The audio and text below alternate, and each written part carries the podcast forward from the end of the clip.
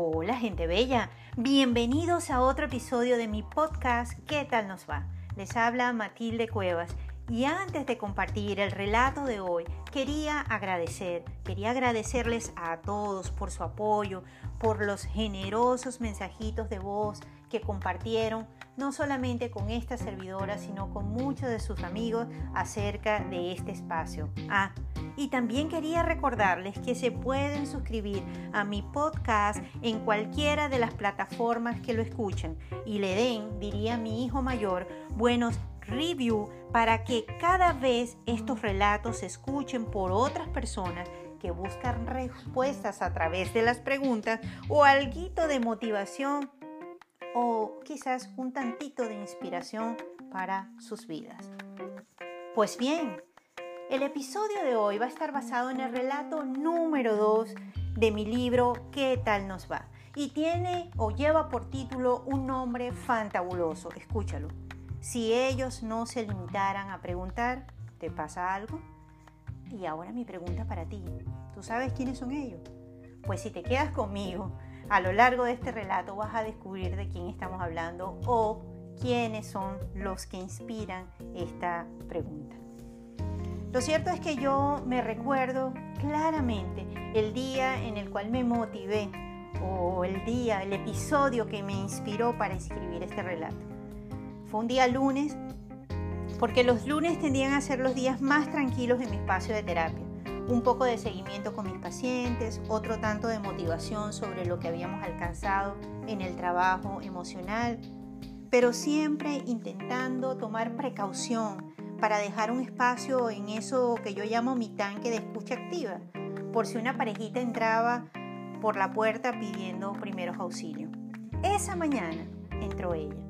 Y en este punto del relato yo quisiera que hiciéramos un alto y encendiéramos nuestra imaginación al máximo. No solamente para ponerle un rostro a esta historia, sino para que le pongamos un nombre, y pues yo tengo algunos aquí, tú puedes agarrar unos de esos. Le podemos poner María, Luisa, Karen, Sandra, Fiorella, quizás uno muy belga, Peggy, o uno ruso, algo así europeo, Anastasia. Lo cierto es que ella entró a la terapia buscando un consejo en esa mañana. Vació para ello sobre mi escritorio unas cuantas lágrimas, por lo cual ya estaba bastante preocupada y solo algunas pocas de esas lágrimas fueron a parar a una montaña gigantesca de papel clínico que tenía esta jovencita y que a su vez fueron destrozadas por la ansiedad que cargaba sobre sus manos para contener el torrente de lágrimas que salían de sus ojos. Una cosa interesante que hizo esta muchacha fue que dibujó en un papel un escenario que estaba viviendo con su pareja, o el escenario, el escenario que vivía con su pareja yo me acuerdo haber pensado en ese momento que estaba segura que si Vincent Van Gogh hubiese visto aquella, aquel bosquejo, no se hubiese cortado una oreja, sino las dos orejas, por lo, lo dramático de aquella historia. En medio de aquel ir y venir de Clinet, entre una y otra tregua con la decepción, finalmente mi paciente logró hacer una lista de sus preocupaciones. Y yo hoy las quiero compartir contigo porque sospecho que tú y yo ah, nos podemos identificar con algunas de ellas. Escucha la primera, dice así. Amo a mi pareja, pero me cuesta ponerme de acuerdo con él para cosas muy simples. Yo quiero que me escuche, pero él solo quiere arreglar los problemas lo más pronto posible. ¿Esta te suena?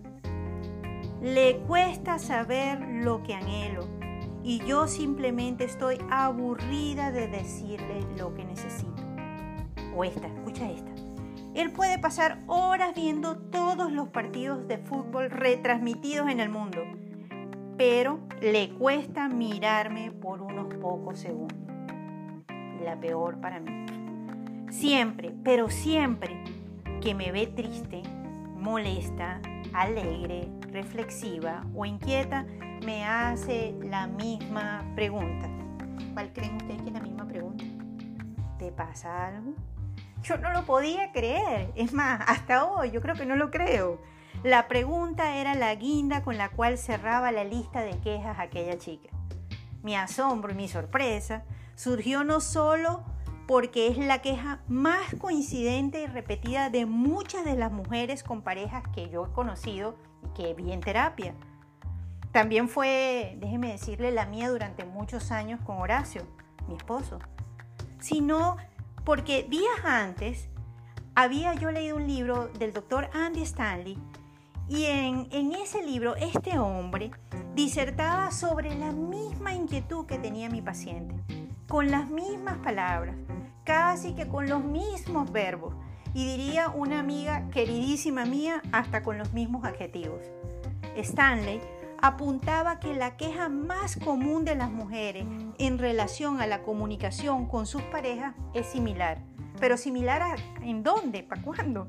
Bueno, era similar en América del Norte, en América del Sur, en África, en Australia, en Europa, en Asia Menor o Menor o Mayor, no sé, en la Luna, en Martes, incluso en el planeta B612.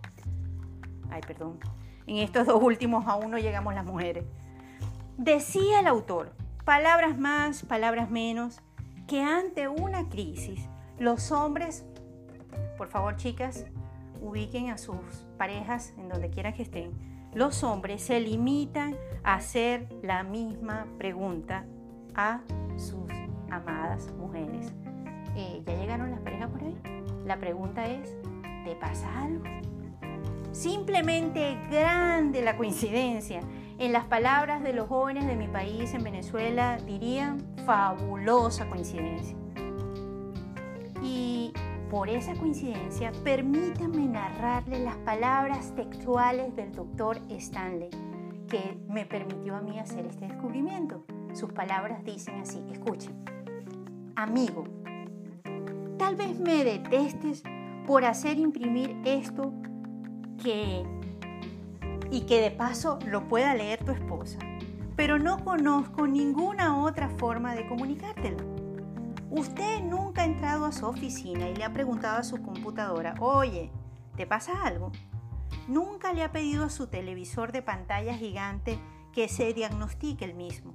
Por eso, cuando usted le pide a su esposa que se diagnostique a sí misma y se lo diga a usted, Aún así, compañero de mi alma, dirían en Venezuela, aún así le extraña que ella le responda nada. Lo entendí, en ese momento lo entendí y yo espero y anhelo que tú ya puedas también ir captando lo que trataba de transmitir esta chica en su queja. Entendí la queja de mi paciente, no solo porque soy mujer y tengo tres genuinos hombres en mi casa, con preguntas universales que comparten con sus colegas de otros continentes, sino porque sabía que su queja, la queja de mi paciente, surgía de algo que estaba siendo obvio y que no necesitaba un test psicológico para poder ser evaluado. El chico, el chico de sus sueños, su pareja, no fue entrenado para observar el corazón de su amada, de su chica, de su novia, de su pareja. Estaba siendo más fácil para él, para aquel hombre, hacer una pregunta desde lo que suponía determinaría la necesidad de ella. Escuchen bien esto. A tener que hacer una pregunta que antepusiera las necesidades de ella a la suya. Es posible que tú me hagas una pregunta como esta. Eh, bueno, pero ¿realmente es práctico o posible esto último que usted narra en este relato? Bueno, permítanme, permítanme contarles una simple y anecdótica historia, pero que espero que con ella podamos entender un poco la esencia fundamental de este relato. Esta historia la podemos encontrar, o tú la puedes encontrar en la Biblia, en un libro titulado Juan, específicamente en su capítulo 4. Allí se muestra un encuentro o el encuentro entre Jesús y una mujer de origen samaritano. La Biblia describe ese encuentro de la siguiente manera y yo voy a intentar leértelo de la mejor manera para que puedas disfrutar de la belleza de este corto pero potentísimo relato. Dice así. Y estaba allí el pozo de Jacob. Entonces Jesús, cansado del camino, se sentó así junto al pozo. Era como la hora sexta. Vino una mujer de Samaria a sacar agua y Jesús le dijo, dame de beber. Cerramos pues la cita. El relato, este relato en particular, nos deja saber, no de forma casual, ¿sabes? Como todas las cosas en la Biblia que no son casuales, sino causales, tienen un para qué. En primer lugar, que Jesús estaba cansado. En segundo, que pese a su cansancio, él dejó escurrir una petición.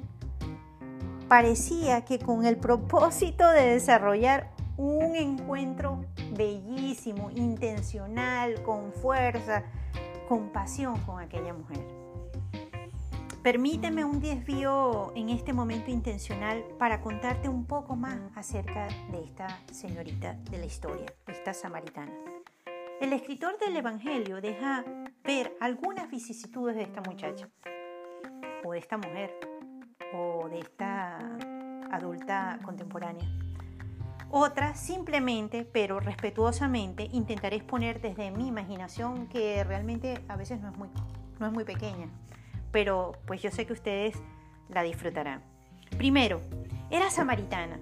Eso hacía que ella fuera odiada por los judíos. Es así como que eh, era una mujer de un partido político y, pues Jesús pertenecía a otro, o que ella pertenecía a una religión y Jesús pertenecía a otro. Ella pertenecía a una tribu y Jesús pertenecía a otra, y eso los hacía para ese momento literalmente o en teoría enemigos.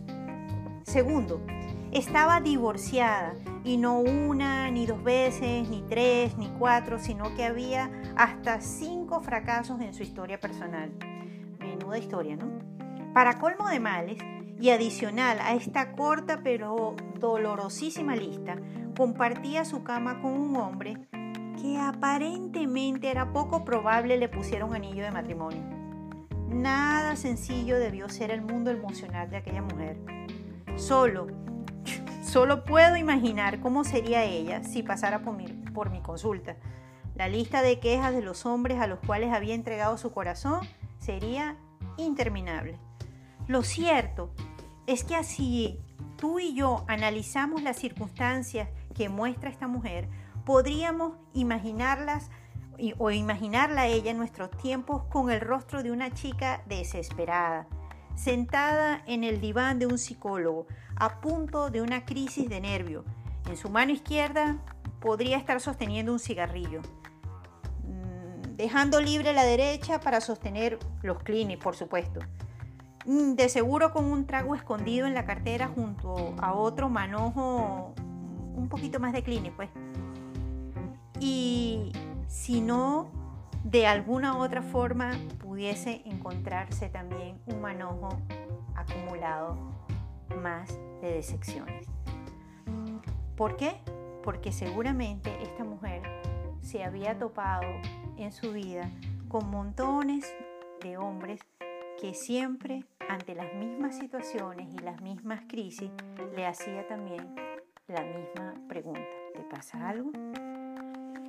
Fuera de mi imaginación, la historia bíblica relata que era la hora sexta, es decir, mediodía, un mediodía al estilo venezolano. Si tú no conoces Venezuela, Venezuela tiene días muy, pero muy, muy calientes. No sería un día belga ni europeo, o bueno, por lo menos belga, que son muy, muy fríos. Eh, sería un mediodía al estilo guayanés, muy, muy caliente. Me gusta recrear este encuentro imaginando que la mujer había llegado aquel día al pozo de Jacob sin tener la más mínima sospecha de lo que Dios tenía preparado para ella.